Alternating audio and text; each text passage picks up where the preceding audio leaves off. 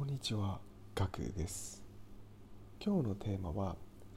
月収1200万ブロガー、国富さんの副業コンパスを分析してみた、その8になります。えー国富さんをご存知でしょうか？月収1200万円を到達したことがあるブロガーさんになります。で、えーそのブログは副業コンパスという名前でですね、月間50万 PV のブログになっています。はい。で、えー私自身がですね、ブログを始めるにあたり、えーこの副業コンパスっていうのをですね、分析して、えーしつつですね、始めてみようということで、え過去記事からですね、分析を始めました。で、その1から始ま始めてまして、今、その8まで来ております。はいで、その8はですね、2019年1月の記事の分析になっております。えー詳しいですね、えー分析については、えー無料のノートの方に投稿しております。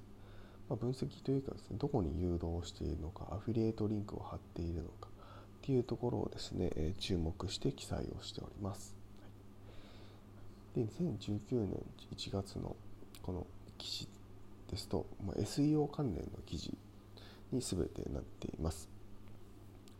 例えば、 Search Console の Fetch as Google の使い方とか、えーブログの検索順位のランクが高まるリンクタグの使い方とか。ですね、うん、 noindex の使い方とか。見出しタグ最適化のテクニックなどですね、まあえー、とブログを始めたばかりの方では、まあ、そんなにまだ意識するところじゃないのかなというところがあります。なので、まあ、ちょっと中級者向けというんですかね。っていうところでですねの方がですね使うテクニックになります。なのでまあ、えー初級者の方はですねちらっと見ていただくかでだけで大丈夫だと思います。知識だけ知識としてだけ持ってていただくだけで大丈夫だと思います。はい、はい、という感じです。はい。えー、でまあ最後にですねちょっと雑談を挟みますとですねえーまあ、最近はですねちょっとずっとですね朝起きれない状況が朝早く起きれない状況が続いてます。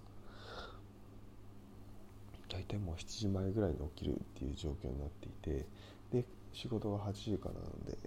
まあ、間に合うリモートなので間に合うんですけども以前はですね5時に起きれていたっていう実績過去がありまして。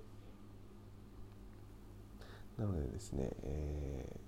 なんとか5時、まあ、遅くても5時半ぐらいに起きて、えーちょっと副業の方に取り組みたいなというふうに思ってるんですけども起きれてないんですね。目覚ましで、え1回ですね起きれるんですけどもそのまままあ二度寝してしまうっていう状況なんですよね。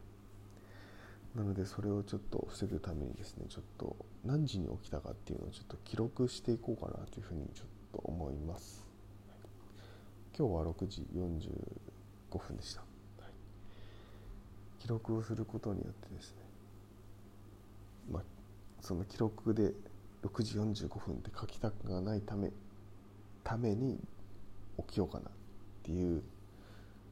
仕組みを作ろうかなと思ってます、まあ、ただそれだけだとですね、